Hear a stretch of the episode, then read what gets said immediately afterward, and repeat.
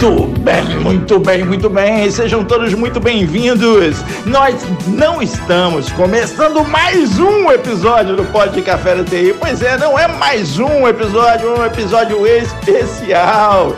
Neste episódio estaremos apresentando uma coletânea dos melhores momentos dos episódios de 2021. Como é que é? São os melhores momentos. Ai, que bom! Pois é, só vai ter melhores momentos.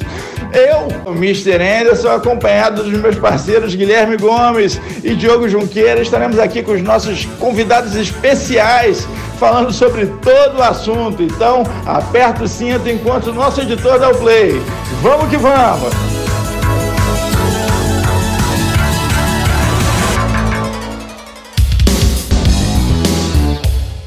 É, não é só por estar na PIB Compliance, não, tá? É porque, de fato, é, o, o, negócio é sério, né? Então a preocupação não é só fazer, entregar, é o acompanhar, é medir, monitorar. Isso é o PDCA que a gente aprende na ISO, né? É o acompanhamento, monitoramento. E isso, obviamente, é a satisfação aí do cliente.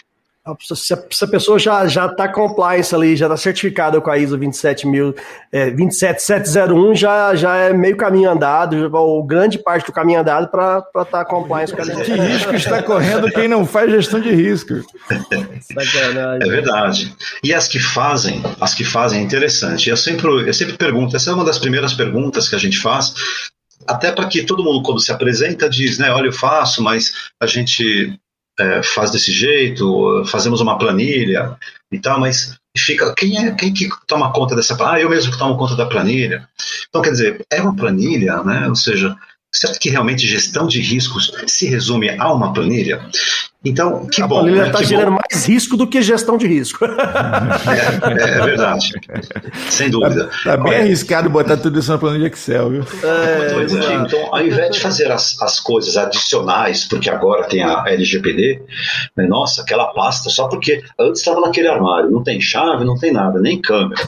Só porque tem por causa da lei, agora tem que fazer um monte de coisa para proteger aquela pasta, não mudou nada, tem os sempre estavam, esteve ali.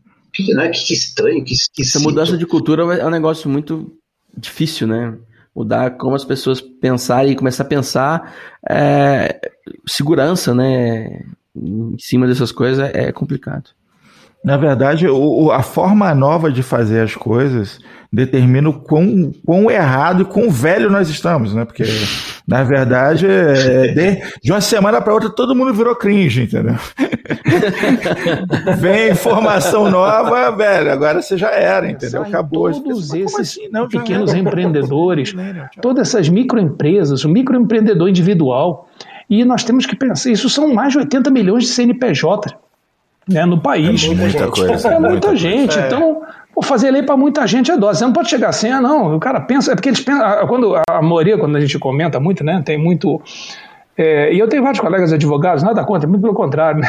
Mas aí o pessoal fala assim: não, mas tem que ver que vai vulnerabilizar, na verdade, não vai vulnerabilizar nada. A própria lei, ela diz que tem que ter tratamento diferenciado. O pessoal pergunta, não, vocês vão dar tratamento? Ah, a lei diz que tem que dar. Né? E aí a gente acaba ou dispensando de algumas coisas, flexibilizando de outras. Mas é uma coisa que a turma se esquece, que a nossa lei ela veio muito né, inspirada da lei europeia, né? a GDPR, a famosa transformação digital sem pensar em dados, né? E quando você pensa em dados, tratamento de dados, você já pensa o que vai me trazer segurança jurídica. Vou puxar a sardinha aqui para o meu lado, que eu sou advogada de formação. Então, você já pensa em segurança jurídica, naquela época ainda não se falava né, de, de um sistema de proteção de dados brasileiros, então a onda, o hype na época era o marco civil da internet. E lá ele deixava ali, 2014, 2015, uma brecha para a gente definir o que viria a ser dado pessoal. E aí a LGPD tomou fôlego, né, e começou e veio para ficar mesmo. O GDPR, a revisão, né, da Diretiva 95, é, que se transformou aí no nosso GDPR, também deu uma acelerada, claro, esse monte de booms aí de acontecimentos, vazamentos, aumentou a consciência e a preocupação de nós titulares com a proteção dos nossos próprios dados pessoais aí, transitando por todos os meios. E aí a nossa LGPD veio que veio e tá aí, a gente já tá, né? Aí, inclusive, essa semana a gente comemorou aí um ano de constituição da nossa Autoridade Nacional de Proteção de Dados, quase três que a gente fala em LGPD, e amanhã o dia da criptografia. Então, essa é uma semana bastante especial para quem trabalha aí com o mundo de privacidade. Sensacional. E eu achei bem interessante, né, que você é, começou lá atrás, com, teve uma carreira em alguns escritórios de advocacia, e aí foi, foi mirando essa, essa carreira justamente na área de proteção de dados e acabou chegando na Big Tech aí na, no Mercado Livre, uma das grandes empresas internacionais, né, a DPO do Mercado Livre. Como é que é essa, essa sensação de de, de estar numa empresa dessa e de, de, de ser DPO, a grande responsável para uma empresa que trafega tantos dados como o Mercado Livre, né? Nossa, é um super desafio profissional e pessoal, né? Eu antes, depois dos escritórios, eu passei aí pelo mundo das startups, algumas unicórnios. E aí eu era uma startupeira, e agora não, né? Agora a gente está aqui no Mercado Livre, que é, é, é, uma empresa grande, todo mundo certamente aqui já comprou alguma vez no Mercado Livre, é usuário e é uma grande startup, né? É, essa camisa do que o Gomes e o Ana estão usando aí foi do Mercado Livre, eu tenho certeza. o ali. O mousepad, o tripé do, do, do, microfone. O nosso microfone eu garanto, foi já, os três já microfones que. Vai, vamos falar abertamente dos caras. Eu não faço mais compra em supermercado, não. É tudo é, Mercado Livre. O entregador aqui é meu amigo. Seus dados estão protegidos conosco. Pode confiar que, ó, garanto Importante lá. Saber disso. Ou não, mas, mas a logística é excelente. Então.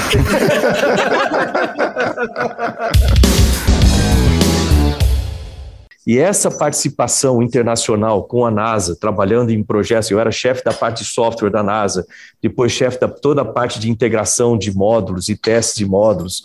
Depois é, eu, eu, trabalhei né, diretamente com uma série de projetos interessantes, como a revitalização dos painéis dos ônibus espaciais, e em contratos internacionais, acordos internacionais. Acabei me aproximando da ONU, fui convidado pela ONU para ser embaixador da ONU para desenvolvimento industrial, embaixador da World Skills International, International para ser é, do ensino profissionalizante, ou seja, isso abriu uma perspectiva internacional e, e de carreira muito grande. E eu mal sabia que tudo isso ia ser utilizado depois, onde eu estou sentado aqui hoje. É, você vê como a vida vai construindo isso. Em 2018, por acaso, deixa eu até contar essa história que é interessante, muita gente não sabe disso. Eu vim aqui a Brasília, toda vez que eu vinha a Brasília, eu dava um pulinho ali no comando aeronáutica, só para encontrar o comandante lá, para dar um olá, tudo bem e tal, como é que tá as coisas aí, só é por educação.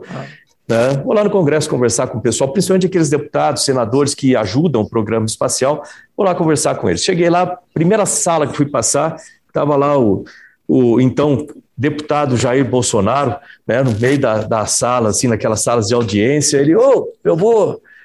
É, o Jair me chamou, Marcão, eu vou ser candidato a, pre, a, presidente. Eu falei, pô, você tá louco? Ele falou, não, ser candidato a presidente. Eu falei, caramba, grava um vídeo aqui comigo. Tem na internet isso. A gente gravou um vídeo lá e ele foi um dos que ajudou bastante o processo da estação espacial lá atrás, em 2000, 2004, por aí, 2003, quando estava complicada a situação. Aí eu falei, pô, e vem cá no meu, no meu é, gabinete lá. Aí eu vou lá no gabinete, começa a conversar, você não quer ser candidato a senador? Eu falei, não. Eu falei, putz, eu não queria ser candidato a, a nada, não. Eu falei, pô, mas é importante lá em São Paulo, assim, da coisa. Eu falei assim, o que, que você gosta? Eu falei, ah, eu gosto de ciência e tecnologia, minha vida inteira é ciência e tecnologia. Eu falei, eu gostaria de ser ministro de ciência e tecnologia se você for eleito. Tá aí. Se eu for eleito, você vai ser o ministro. Vamos dar uma olhada ali fora. Aí tinha do lado de fora do, do, do gabinete, tinha um monte de gente lá. Isso foi em março, março de 2018, aquele monte de gente lá fora. Aí ele falou assim: pessoal, vocês conhecem o ministro atual de ciência e tecnologia? Aí o pessoal assim, pô, não, não, né? Vocês conhecem esse cara aqui? Conhecemos, tal, tal. Ele é o quê? O astronauta, tal. Aí é, ele falou assim: o que, vocês acham dele ser né, ministro da, de, de Ciência e Tecnologia? Aí o pessoal, é, acho que é bom, tal, tal. Falei, pronto. Aí entramos lá, pronto. Se eu for eleito. Aprovado. Você vai ser o ministro.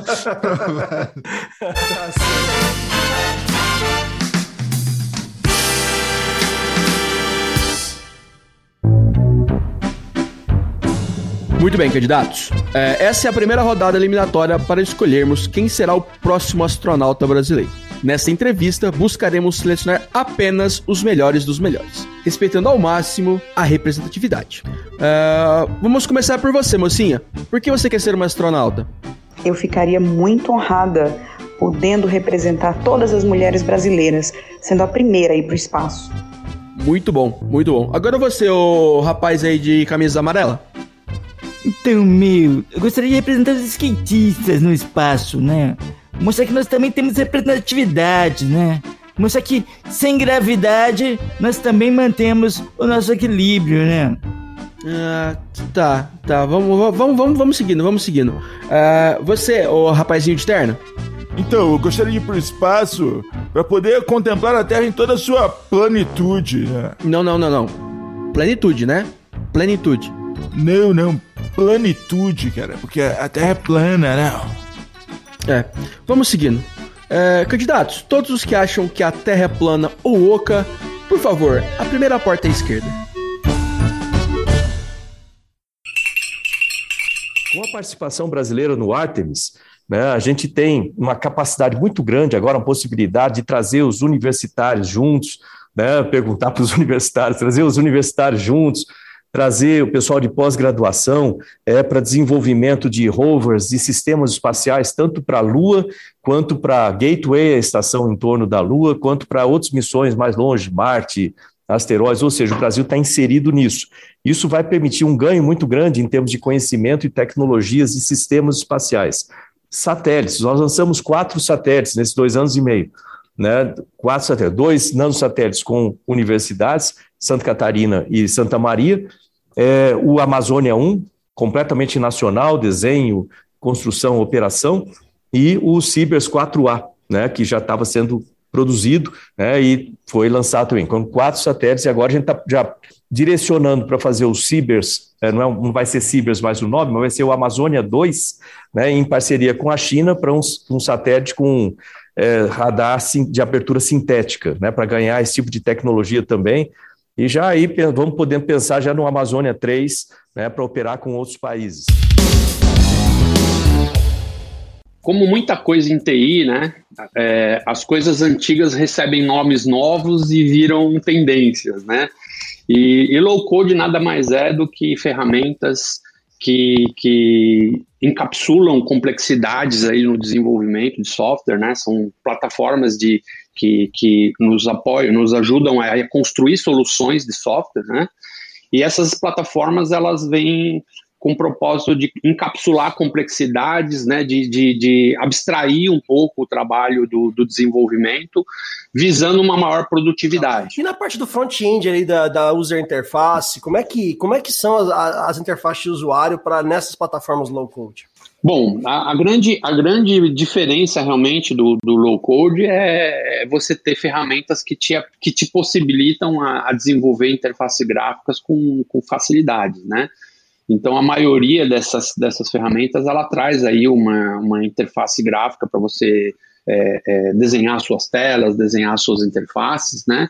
No nosso caso não é diferente, a gente tem as, os nossos editores de formulários aí para as diversas tecnologias. Tem que entrar né? dinheiro, tem que continuar gerando Exatamente. Receita, né? Então, assim, o grande freio, na verdade, do crescimento da Magic sempre foi o fato de a gente cobrar pela execução, né? Isso sempre foi um tabu muito grande.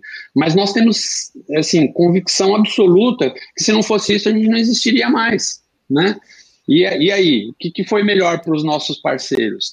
Terem tido esse custo e estarem com a solução deles atualizada até hoje, ou, ou aqueles que, não, que ficaram pelo caminho e, e né, porque optaram por soluções que não tiveram continuidade. Então, esse é um ponto que é, é, é uma reflexão que o low code traz aí, né? O low code normalmente tem esse custo de, de, de execução, mas é um custo que, que, que, sustenta o desenvolvimento, que sustenta a continuidade. As empresas elas estão criando uma maturidade de entender que se sei lá, o Ministério da Educação, se a educação básica, se a universidade, se a, as universidades públicas e privadas não vão resolver o problema e elas não podem ficar sem talentos, elas vão ter que investir. Então as empresas têm buscado muito essa frente, de pô, Vamos criar. Como que eu posso colaborar? Como que eu posso acelerar essa formação em massa de desenvolvedores? então isso tem sido muito. O Waze, né, no celular, ele sabe que aquela via que você está dirigindo ah, tem a velocidade 60, 70.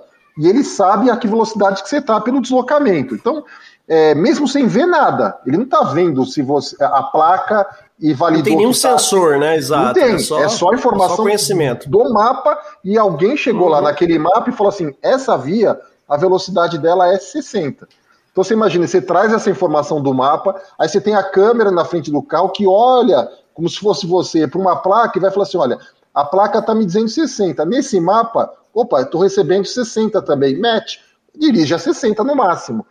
Agora imagina, né, no Brasil aqui, eu, eu moro em São Paulo, volte e meia, você está na marginal, muda de uma hora para outra porque tem uma obra ali e o seu sistema do mapa não sabe que daquela aquele mês baixou para 40, mas tem uma placa ali. O carro vai bater o olho e fala assim: o mapa está me dizendo 60. Eu olhei aqui, existe uma placa de 40. Eu vou para 40. Ele vai baixar para 40.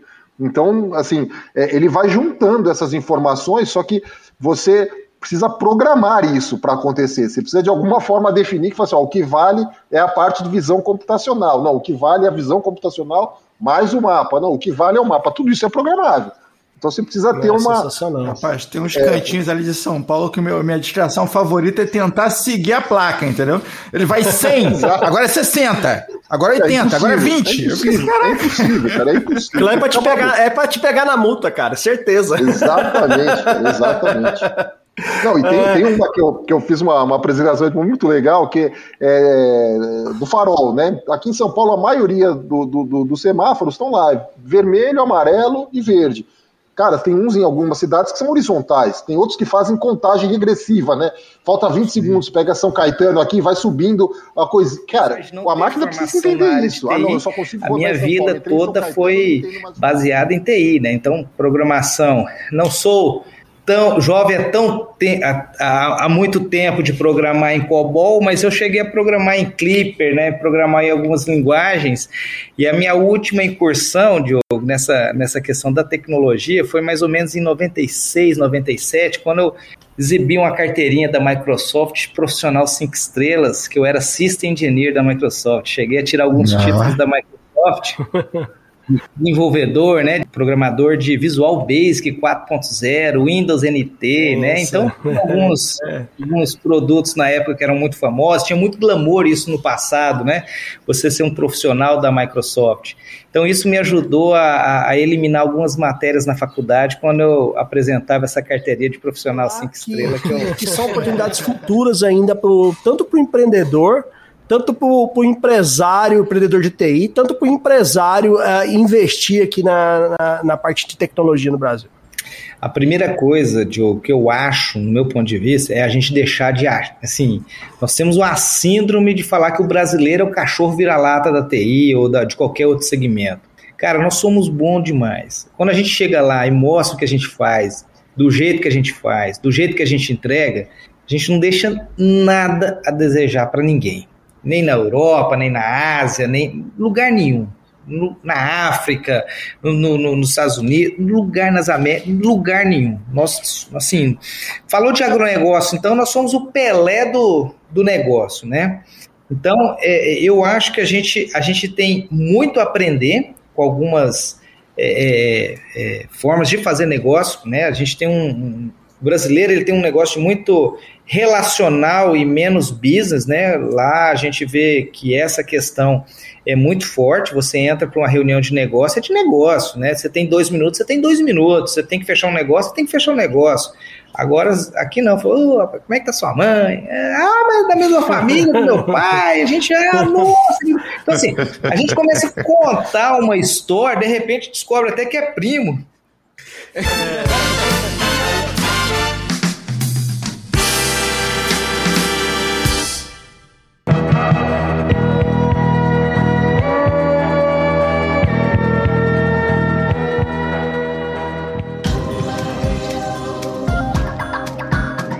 Muitas lendas já foram contadas, mas no Bobo Repórter desta semana você vai descobrir a verdade sobre esta espécie rara, muito além do profissional de TI, o implantador de ERP.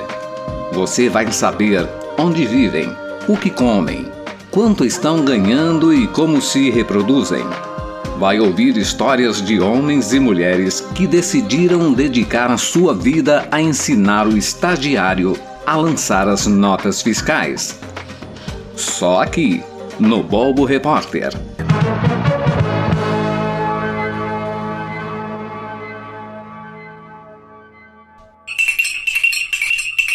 Bom, a Mage ela é uma empresa do agronegócio, uma empresa brasileira. É, apesar de ser brasileira, ela tem operação em outros países também, então a gente pode dizer que a Mage é uma multinacional com sede é, em Cuiabá, no Mato Grosso, onde fica a matriz, é, no centro-oeste do Brasil. Para quem não, não ouviu falar de Cuiabá ou Mato Grosso, a MAG fica em Cuiabá, no centro-oeste. centro-oeste hoje né, é, é, o coração ali da, da, do agronegócio, principalmente na, na, área de grãos, plantio de soja, de milho, algodão e etc. E a MAG ela tem aí mais de 40 anos de vida. É, começou lá no, no Paraná, veio para o Mato Grosso. É uma empresa hoje que ela tem operações em vários segmentos. Ela planta, ela transporta, ela exporta, ela importa, ela fabrica insumo, vende insumo. Então Caramba. tem uma, uma estrutura gigantesca para dar suporte a toda, a toda essa cadeia de suprimentos que é do agronegócio. E ela exporta para fora do Brasil, ela, ela eu, importa eu assim, também. Eu comecei a pesquisar sobre. De cara, assim, falei, ó, vamos conversar, né? E aí passamos aí um ano, um ano, um mês assim, falando sobre é, os desafios de TI né, da Amage, o que, que ela pensava. E quando eu conheci a estrutura, e o tamanho, e a ideia, os projetos, a transformação que ela estava passando lá dentro, é, eu falei, poxa, é, é, um baita desafio. Eu não pensei duas vezes, larguei o serviço público, voltei para a iniciativa privada, estou na Amage até hoje, e junto com um timaço lá de profissionais da área de TI, a gente vai é, ajudando a Amage utilizar a tecnologia da informação para poder melhorar a sua cadeia né, produtiva em todos as, os setores hoje. Vocês podem, a gente tem tecnologia da informação lá na lavoura, lá dentro do trator, da colheitadeira, nós temos tecnologia da informação no caminhão, na embarcação, né, naquelas barcaças que empurradores que empurram é, barcos dentro do rio, ali tem tecnologia da informação, então a gente está ali dentro também, então não é mais só aquele conceito de tecnologia dentro de um data center num escritório fechado. Hoje ela está. O cara que pensar em TI agro como um KC300 e duas vacas está bem longe é da realidade. história, não preciso inventar a roda, né? A roda já está ali, eu só preciso tê-la disponível quando eu precisar. E esse é um ponto bom dos relatórios. A gente nem certeza. sabe que precisa. Quando a gente vai atrás, está lá, está disponível, a gente usa. É. E toma as decisões, precisa tomar de forma mais ágil, né? Já escutei muita história aqui de, de, dos de vários anos que a gente estava trabalhando com a Managing Engine, de auditoria que chegava lá na empresa e pá, pedia uns relatórios assim que o cara nunca tinha ouvido falar. Às vezes o cara não tinha nem olhado na solução, já abre um TikTok, preciso tirar um relatório, me ajuda, como é que faz isso aqui no audit? Não, tá aqui, assim, ah, tá lá. Então, assim, foi, não foi uma nem duas vezes, não é dezenas de, de situações como essa que a auditoria externa chegava, pedia um relatório, que o audit já entregava ao ponto do, do clique ali pro pessoal. Era algo que deixava a auditoria até de cabelo em pé, que os caras tinham programado, às vezes, ficar alguns dias ali na, na expectativa de, de, receber aquele retorno daquele relatório de volta, né? O cara vai fazer o PowerShare, tá, vai demorar, e às vezes o cara, no mesmo dia, em questão, de horas, já entregava o relatório. Eles defendem que você precisa ter uma base, não sei o quê.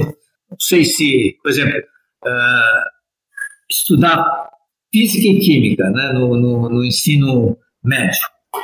Física e química, você vai ver lá, tá certo, você tem os princípios da física, os princípios da química, então, mas se você já ensinasse, ah, em vez de química, por exemplo, processo de engenharia, como funciona o motor, como funciona um avião, como funciona ah, a eletricidade, como funciona a, a telecomunicação, mesmo que o aluno não tivesse aprendido a base, pelo menos ele está vendo uma coisa atual, uma coisa que ele vai. Quando ele falar, todo mundo vai se interessar. Aí depois que ele vai trabalhar com aquilo, aí sim ele vai estudar, né? porque aqui tem uma equação de segundo grau que eu preciso saber como é que funciona. Então eles começam com uma base que é importante, mas não é agradável, não é gostosa de estudar. Aí o aluno fala, isso é chato. No momento que ele falou que é chato, acabou. Ele não vai enfiar na cabeça dele aquilo com prazer. Né? Ele vai ser forçado para tirar nota, para passar de ano. Então, ele devia gostar de estudar. Quer dizer, na escola só devia ter coisa atual, coisa que, que ele sai da escola, quando ele fala, o pessoal fala, porra, é isso mesmo? Aí ele vai falar, eu na escola, isso. Agora, chega lá, ô pai, você sabia que para calcular uma equação de segundo grau você tem que levar x ao quadrado multiplicar por. Vai falar, sei lá. É o carro quebrou no meio da estrada, o pai vira pro filho e me diz: fala rápido, quais são os afluentes do Rio Amazonas aí?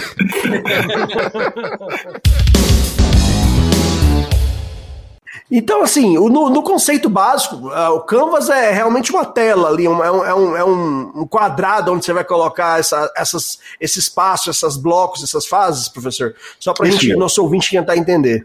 É isso mesmo. Canvas, na essência da palavra, é quadro, né?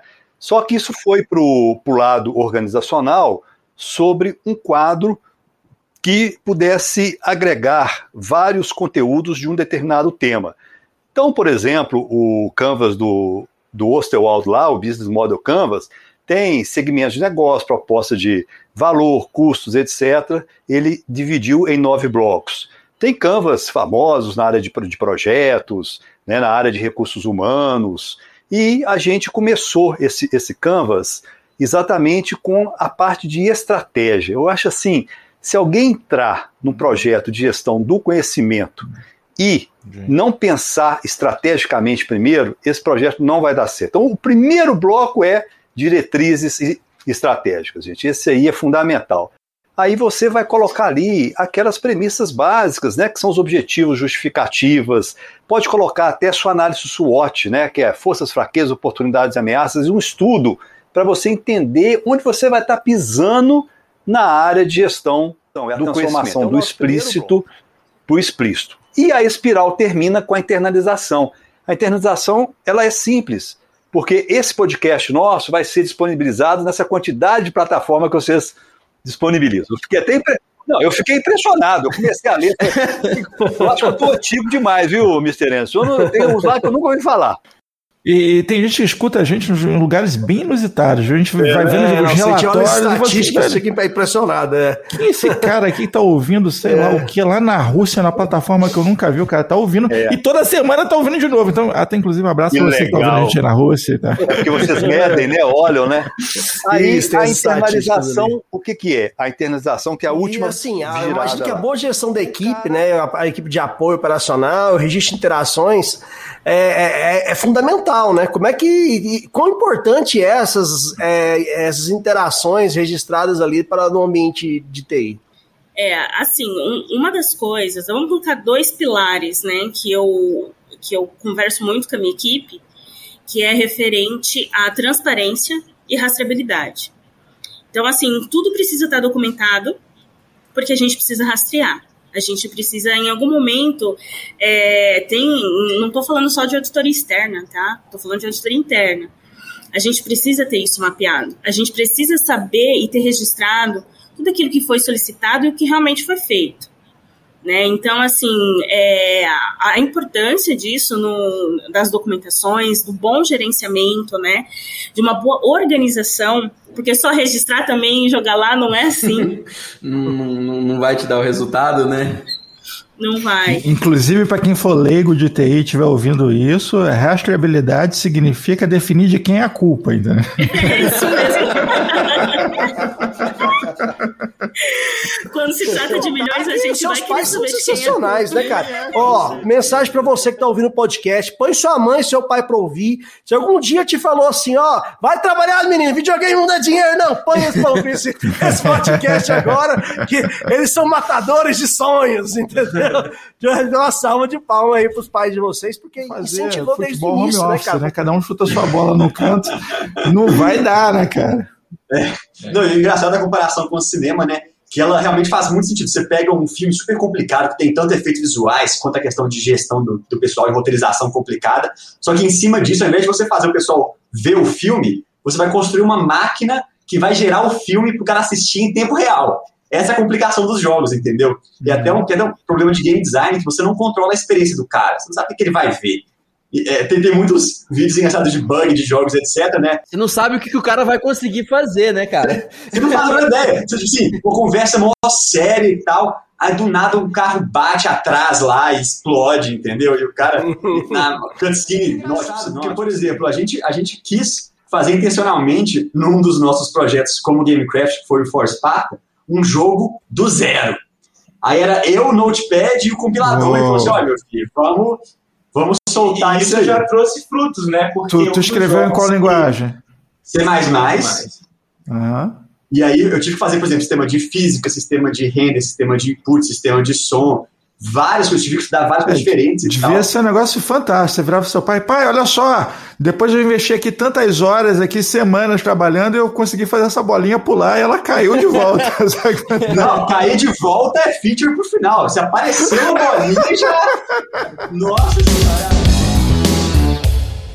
Basicamente, você traduziu aí, né? O agronegócio com propósito. Então, é, por exemplo, né, esse desafio da segurança alimentar global não é segredo para ninguém. A população está aí, precisa ser alimentada, tem questões de capacidade produtiva, inclusive não só de alimento, mas de dinâmica de uso no geral, né?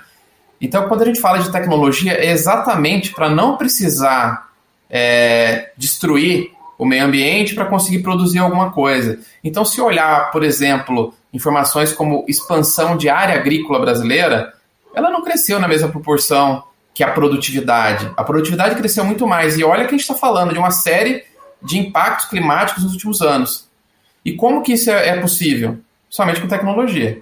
Se continuar dependendo do joelho tá doendo para saber se é o dia de plantar ou não, para saber se vai perder a safra, se está na melhor distribuição, se a medida de intervalo entre uma planta e outra está ok, se dá para caber mais sem impactar o crescimento. Então, tudo isso são respostas dadas com tecnologia para que a gente consiga fazer o melhor uso do território que está sendo utilizado para uma cadeia produtiva. Legal, sensacional. Isso aí é, um, é, é, muito importante deixar claro que, que às vezes o pessoal muito se fala e, e, e pouco se entende a respeito do tema, né? É, porque pensa que uma coisa elimina a outra. Na verdade, não é isso. O que a gente quer é, exatamente exato, que produza é. da melhor maneira possível, sem obrigatoriamente, ah, tenho que desmatar ou ter que fazer alguma coisa nesse sentido. Produzir mais com menos, acho que é a frase. De né? três P's aqui, né? Produto, processo e pessoas. E, e nisso aí você tem que ter as pessoas que conhecem a tecnologia que está sendo, né, os produtos que estão sendo utilizados. Você tem que ter um produto como o Desktop Central, especialista para fazer esse tipo de gestão. O, o, gestor precisa de visibilidade, precisa de uma ferramenta que tem uma atuação rápida, né, automática, e, e tem que ter os processos bem desenhados. Né? Então, a nossa consultoria está preparada para desenhar esses processos, para implantar a solução. É, é, sim a gente reaproveitar pelo menos 30% dos colaboradores. Por quê? Porque você retém histórico, retém conhecimento. Porque dificilmente, quando uma empresa toma uma decisão de terceirizar, é porque ela sabe que ela não está conseguindo ser tão eficiente. Então, o que, que isso inclui? Ela não tem processos, não tem ferramentas e não tem pessoas treinadas. Então, esses são os quesitos que a terceirização ela vai trazer. Pessoas e processos, talvez aproveitar alguma ferramenta, ou então trazer algumas ferramentas de mercado. É uma ferramenta bem completa, como a de vocês, por exemplo. Eu, se eu fosse para qualquer outro lugar, levaria a ferramenta de vocês com certeza.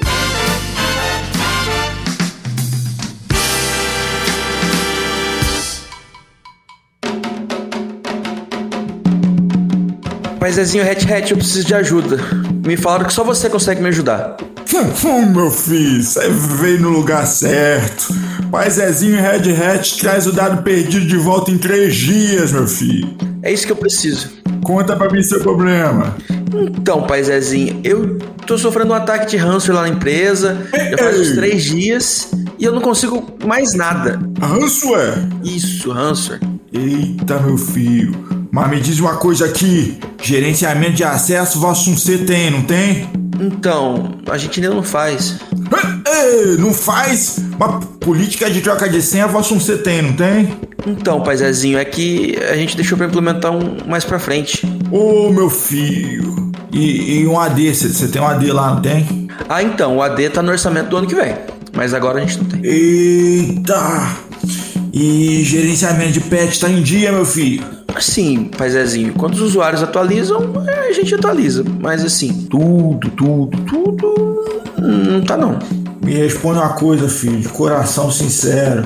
Voice 1C faz backup, não faz? Ah, não, paizinho. Backup eu faço, mas tava num servidor na mesma rede e aí também pegava.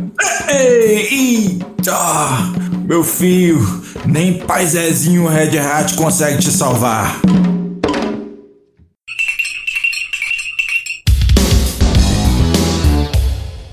Qual a, estamos falando aqui de talentos, né, de roubo de talentos, de disputa pelo talento, né, mas é o que o talento tem para oferecer, né, que quando o cara realmente entende o projeto, quando ele pensa o negócio, ele tem muito a agregar, né, e isso, isso é legal. É, e essa colaboração no, nesse ambiente de squad, nesse ambiente ágil, ela tem mais espaço, né? O cara consegue agregar, dar opinião, dar uma sugestão e interferir no uhum. projeto no geral, certo? Sim, é, esse engajamento tem até um, método que a gente usa. Tem um termo em inglês para isso? Ah, mas é lógico que tem. mas é lógico que tem, para tudo tem. Tem, um, um, método que a gente usa, que, é, que a gente o, copiou do, do próprio Spotify, que é um, que é um modelo de, de organização de squads, vamos dizer assim, que ele junta talentos de algumas maneiras. Então você tem a divisão lá do squad, e, e cada squad está dentro de um cliente, ou dentro de um tema, ou dentro de um projeto. Esses squads juntos, a gente acumula, agrega eles e coloca eles juntos dentro de uma tribo, que é sobre o mesmo tema, mesmo cliente, vamos dizer assim, ou mesma solução, a gente cria divisões entre abordagens ou, ou, tecnologias, vamos dizer assim, porque não é tecnologia, né? É, por exemplo, assim, a gente tem grupos onde todos os testers da, daquele, daquela tribo estão juntos.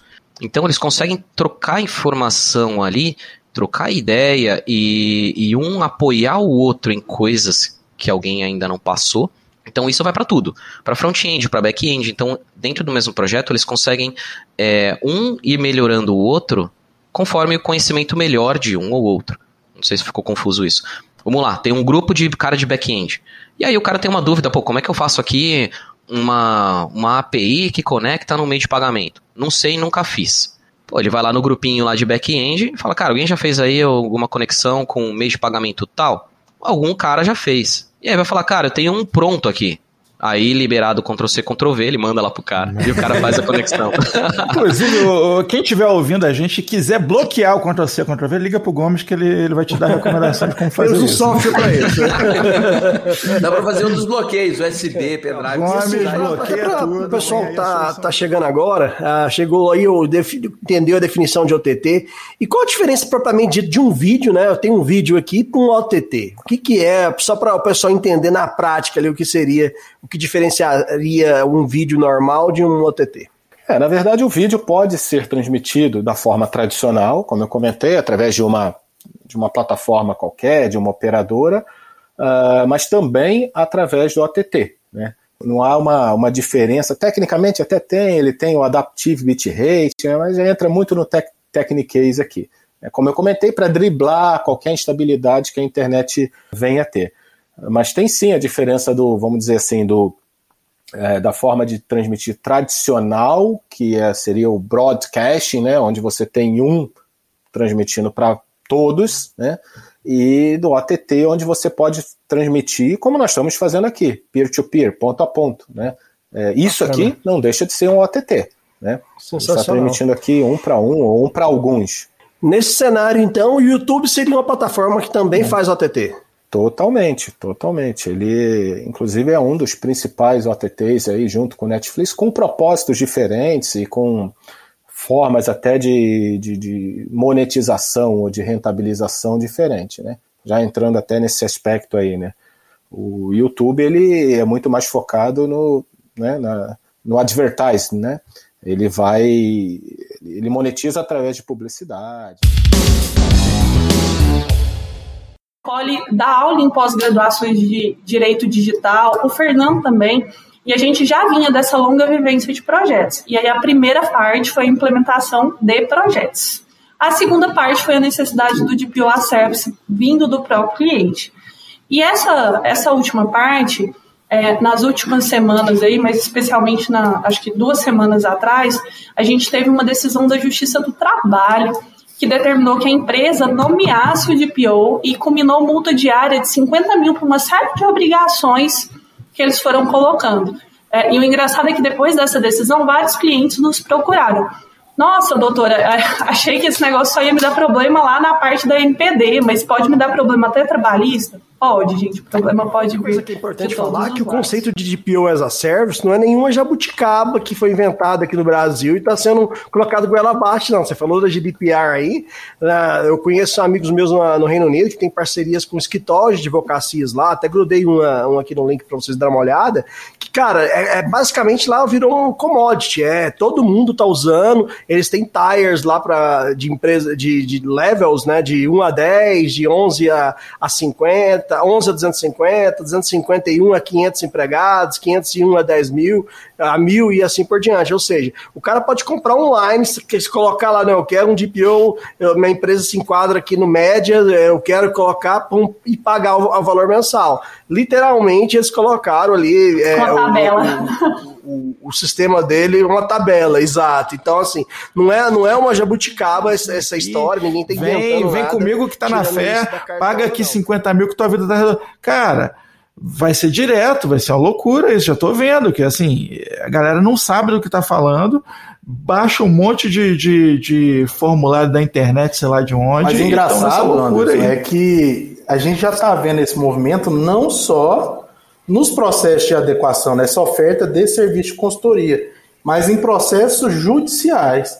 Tá chovendo processo na esfera civil, na esfera trabalhista, em especial, com a, Quais seriam os principais skills aí, habilidades que você que acha que a pessoa do direito teria que ter para poder optar por essa carreira? A gente fala muito, hoje em dia, né, é, no mercado o pessoal fala muito de soft skills, né, é, mas quando a gente fala de um lingual engineer, eu acho que a gente pode falar acho que de três, três vertentes, obviamente que a principal delas é ter o conhecimento jurídico, eu acho que isso né, é inevitável para a gente trabalhar com, como legal engineer, a gente tem um segundo ponto que é entender de tecnologia, mas assim, eu acho que não é só é, entender e estar atento às novidades. É realmente entender da te, da, daquela tecnologia, daquela nova solução e saber aplicá-la no dia a dia para tirar um resultado. Então, esse é o principal ponto. E eu acho que um terceiro que eu acho que é o que a gente não aprende na faculdade, é o que eu venho aprendendo muito dentro do Netlex, que são essas soft skills. Então, o que eu recomendaria, eu acho que para quem está se interessa pela área, né, tá ouvindo aqui, está achando isso interessante, é, para investir às vezes em cursos sobre gestão de projetos, gestão de processos, é, em cursos de comunicação não violenta, entender muito sobre o sucesso do cliente, então em como é, apresentar aquela solução para o cliente e conseguir entender a dor dele e conseguir é, direito, transformar isso coisas, depois você ficar no mesmo documento em looping a vida inteira não, não faz sentido, né? É desesperador. Não faz sentido. e assim, até alguns livros, né, algumas citações do Richard Susskind, que é um autor americano ou britânico, não sei, que ele, ele escreveu lá em 2008, 2009, justamente da onde veio esse, o legal engineer, surgiu o termo, né, é, ele escreveu O Fim dos Advogados, The End of Flowers, né, e, e ele fala também em outros livros, como, como O Advogado do Amanhã, ele cita exemplos, pô, é, o advogado não pode ser mais aquele que de 15, 20 anos atrás ele vai estar bem ultrapassado, né? A gente não é que é o fim deles, mas o fim como era conhecido hoje, de às vezes uma empresa esperar 10, 15 dias, a gente vê muito isso na realidade. Esperar 20 dias por causa de um contrato, cara, no mundo competitivo isso é, isso é irreal, isso aí pode significar o fim de um negócio ou a, a perca de um negócio. Então, tem que realmente focar no que importa e tentar automatizar o máximo possível.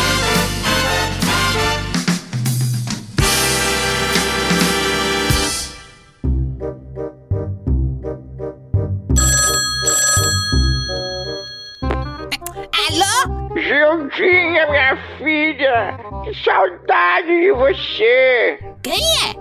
Ô, oh, velha coroca, tua amiga, Genilda Prazeres! Genilda? Isso! Tô te ligando porque eu descobri que Rubinho e Diogo estão trabalhando juntos. O quê? Eu tenho o Rubinho, junto com meu Dioguinho, meu sobrinho. Meu Rubinho tá trabalhando com o Dioguinho? Então, estão trabalhando juntos. Mas trabalhando como, Genilda? Se o Rubinho não sai de dentro daquele quarto maldito, na frente daquele computador, se entupindo de porcaria. Pois é. Eu, eu não sei o que eles fazem, Genilda. Eu não sei o que eles fazem. Eu tô te ligando, Genilda, pra te perguntar o que que esses meninos estão fazendo, Genilda. Ah, não sei não. Eu não sei o que esses meninos fazem. Eles ficam em casa o dia inteiro naquele computador e o dinheiro vai chegando. Não sei o que eles fazem. Tô preocupada, Genilda. Tô preocupada com esses meninos. Jogaram um menino tão bom, tão fofinho. Ficava lá na praça brincando junto com. Eu lembro o Dioguinho gordo brincando de guerra nas estrelas com ele na praça. É, com o Rubinho. O que, que, que esses meninos estão fazendo, Genilda? Tô preocupada. Não sei não, Genilda. Será que o tal do Orkut tá dando dinheiro para eles? Ô, vida.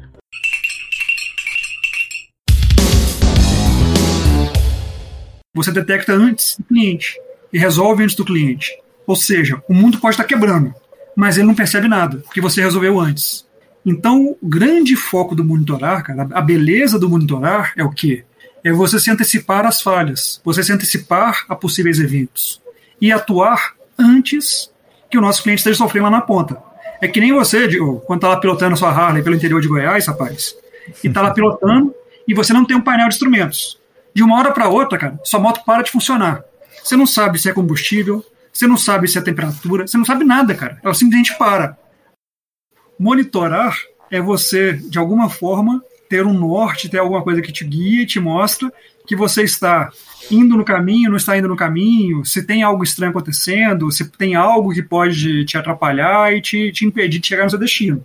Então, é, é, bem nessa linha, tá? É do de você antecipar e antever o que vem pela frente. Você, você ouvinte aqui que tem cliente ligando puto, esse podcast é para você. você tem que saber antes do cara ficar revoltado. É isso aí, cara. Proatividade, monitoramento para ser proativo. Exato. Ser proativo e não reativo, né? Se uhum. o cara tá te ligando, se você tá recebendo chamado com problema de disponibilidade, problema de performance, pode saber que seu serviço de monitoramento, seja lá o qual for, não está negócio bom. ser uma coisa só. então é aquela criação conjunta de valor mesmo que o, que o White V4 fala. Cara, quando você chega nisso, é muito bonito.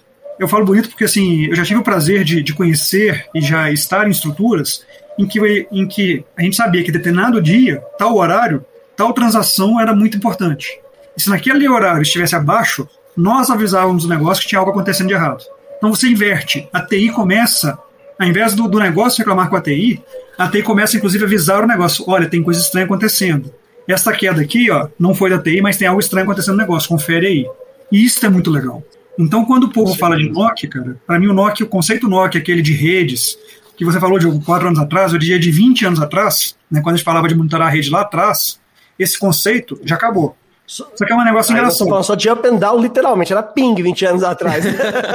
é de chorar o que a gente vê nas empresas. Né? O descaso que é aquela senha igual para todo mundo, que todo mundo sabe, em servidores. E isso, né, já tem vários estudos aí revelando que é, corresponde a uma fatia significante dos ataques e dos vazamentos de dados. É assustador a quantidade de Excels que ainda existem por é, aí. É, não, é, Excel, é bloco de nota. Saudade de quando a galera só zoava a Renner de leve, entendeu? A galera entra no chat lá, atendimento online da Renner, fala bom dia, eu quero da Renner, bom dia, Posso ajudar? O cara responde, não, só tô dando uma olhadinha. Sacanagem, cara. Sacanagem, né, velho? Tem que ser muito à toa, né, velho? Porra, mas agora os caras entraram e deram uma olhadinha mesmo, entendeu? Olharam tudo, baixaram e distribuíram. Ô, oh, que olhada, hein? E fala, agora falando de, de coisa boa, vamos falar de férias. Como é que tá suas, seus pacotes de viagem, Anderson? Você gosta de comprar pacote de viagem toda semana. O Anderson, para quem não sabe, ele toda, toda, toda terça-feira vai para um cruzeiro, fica a semana toda, volta na, na outra terça cara não é brincadeira, não. Não é toda terça, mas se eu pudesse, seria. Vocês estariam me ouvindo do mar agora. É, mas. e digo mais: se ouvir aí um apito de navio, se ouvir umas gaivotas cantando, não esquenta a cabeça, não, que tá tudo normal, tá tudo tranquilo. Peraí, desce meu link aqui, por favor. Vamos para a próxima notícia. CVC comunica que foi vítima de cyberataque. Então, para quem é notícia extremamente recente, né, agora também no mês 10, se você estava pensando em comprar suas férias ali no início do mês, entrou ali no site da cvc.com.br, pum, fomos vítimas, a CVC comunica que fomos vítimas de cyberataque, estava inoperante, ou seja, perdendo grana. Aí você fala, não, eu vou comprar na Submarino Viagens. Pum, a mesma viagem, porque a mesma mensagem, porque era, é uma empresa também da, do grupo CVC Corp. Ou seja, o pessoal não está perdoando ninguém. É mais uma grande empresa, outra empresa cotada em ações na bolsa, que teve a segurança vazada, hein, pessoal? Esse vazamento foi uma viagem triste. É, se preparem aí, a gente, acho que a galera não vai viajar no final do ano, não. É algo para mostrar que, mais uma vez, né, pessoal, o ataque pode vir de qualquer lugar, né?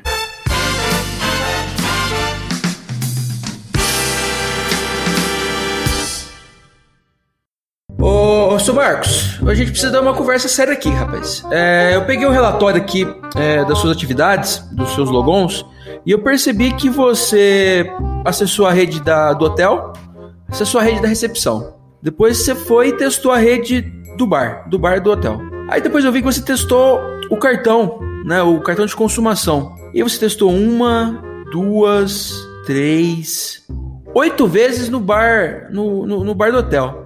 Aí depois eu vi que você logou no bar da piscina, né, na rede do bar da piscina e testou o cartão de consumação mais quatro vezes.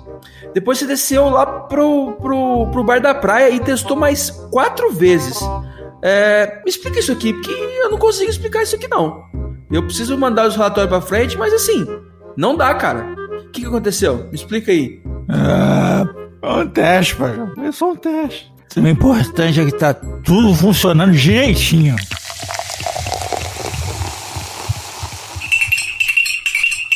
Ô, Briana, a verdade é a seguinte: quem já tocou até uma música de amor aqui pelo Password Manager Pro, mas vamos falar do teu amor pelo AD360, vai. Qual é aquela função que você não vive. Cara, essa é uma comparação meio até complicada, né? Perguntar o que, que o cara não vive sem no amor, né? Sacanagem. Não, me- não me venha me responder que são as É. pernas do AD360, por favor. Difícil falar uma funcionalidade. Mas como anteriormente eu já tinha havia citado, cara, eu vou citar duas que as duas que pra gente elas é, é, é, são assim, pode falar foda. Foda pra caralho. Primeira é aquela que eu já havia citado Na, de na- na comparação que eu fiz, você pode, além de dizer que é foda, você pode dizer quais são os peitos e quais são a bunda. Né? Ai, ai. É aquela funcionalidade da gente descobrir aonde o, o peão ele tá logado na máquina, porque pra mim, pelo menos na minha época lá, eu ficar escovando log de AD pra achar onde o peão tá com o usuário preso na máquina, isso levando em consideração, tá que é, novamente situando nosso ouvinte aí, que a gente tem mais de 1.500 workstations espalhadas num complexo de inúmeros quilômetros quadrados. Então, para poder achar isso daí, não é um negócio fácil. Não é, não. De jeito nenhum. Os logadores, né? Não, porque pensa o seguinte: a gente tem os cinco hotéis, então a, a distância de um hotel pro outro é de tipo 5, 6 quilômetros. Então, pô, o, o cara pra sair correndo de máquina em máquina pra Cara, poder ver esse tipo de coisa não dá, não.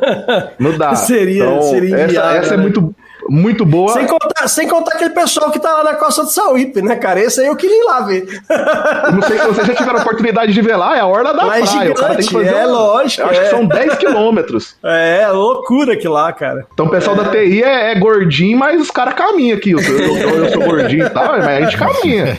É, então isso salvou nossa vida. Tem que ser maratonista É, aí pra, pra trabalhar. É bizarro, né? Rolou uma mudança aí gigantesca, acho que na, na forma que a galera vê essa parte da- das mídias sociais, né?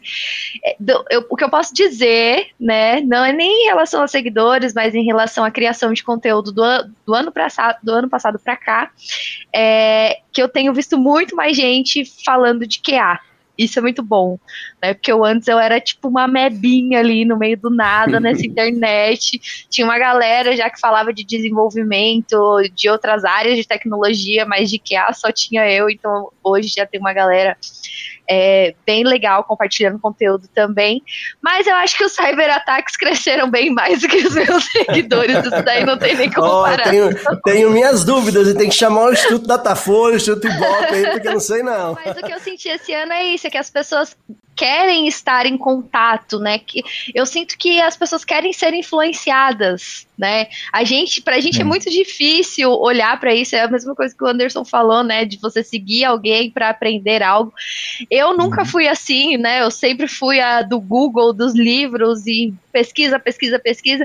Mas eu vejo que a galera é assim, de tipo, me ajuda, é, sabe? É, eu quero essa geração que. nova funciona desse jeito, loucura, né? Mas é assim. E aí você, e você pensa, né, é louco. Mas assim, em contrapartida do outro lado, tem, por exemplo, eu posso falar por mim. Eu ganho uma experiência gigante com isso sabe?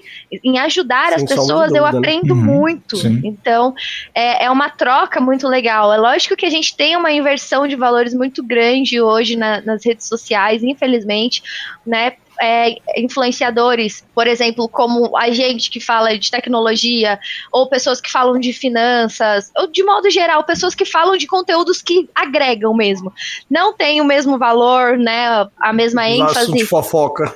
Que é assunto de fofoca, exato. E isso é muito é. difícil, é muito desvalorizado, porque a gente tem é, o mesmo trabalho, um trabalho ainda maior, né? Pra, pra gerar. O seu trabalho é sério, pô, é muito maior. é.